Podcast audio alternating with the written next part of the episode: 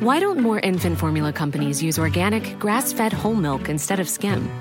Why don't more infant formula companies use the latest breast milk science? Why don't more infant formula companies run their own clinical trials? Why don't more infant formula companies use more of the proteins found in breast milk? Why don't more infant formula companies have their own factories instead of outsourcing their manufacturing? We wondered the same thing. So we made ByHeart, a better formula for formula. Learn more at byheart.com. Bonjour et bienvenue dans Savez-vous que, le podcast d'anecdotes du Dauphiné libéré. Chaque jour, on vous raconte une histoire, un événement marquant, qui vous permettra de briller en société et de vous coucher un peu moins bête.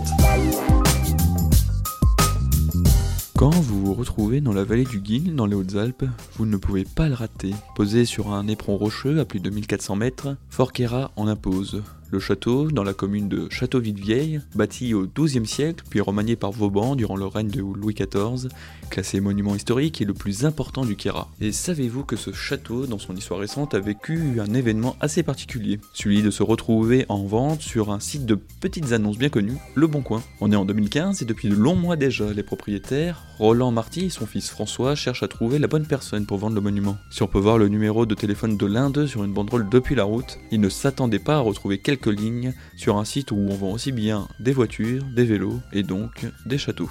C'est même ridicule de voir cela sur internet, s'emporte Roland Marty quand il découvre son bien sur la toile. Le prix de vente est de 2,8 millions d'euros. Malgré l'exposition, les coups de téléphone sont rares et les personnes intéressées ne se bousculent pas sur le pont-levis du château. Alors les années passent et malgré la venue de quelques investisseurs et la proposition de céder le monument aux collectivités locales, c'est le calme plat. Alors les propriétaires endettés se voient contraints de mettre le bien en 21 pièces aux enchères publiques organisé par le tribunal judiciaire de Gap le 15 avril 2021 pour 400 000 euros. Le vœu des copropriétaires que le château reste accessible au public. Depuis, le monument est la propriété de la SCI Malma basée à Aix-en-Provence. Forquera a été vendu 661 000 euros et on peut toujours le visiter.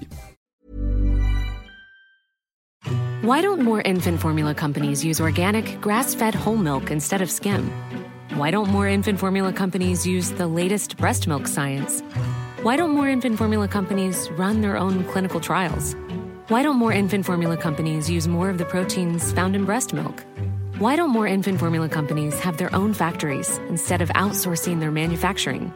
We wondered the same thing. So we made ByHeart, a better formula for formula. Learn more at byheart.com.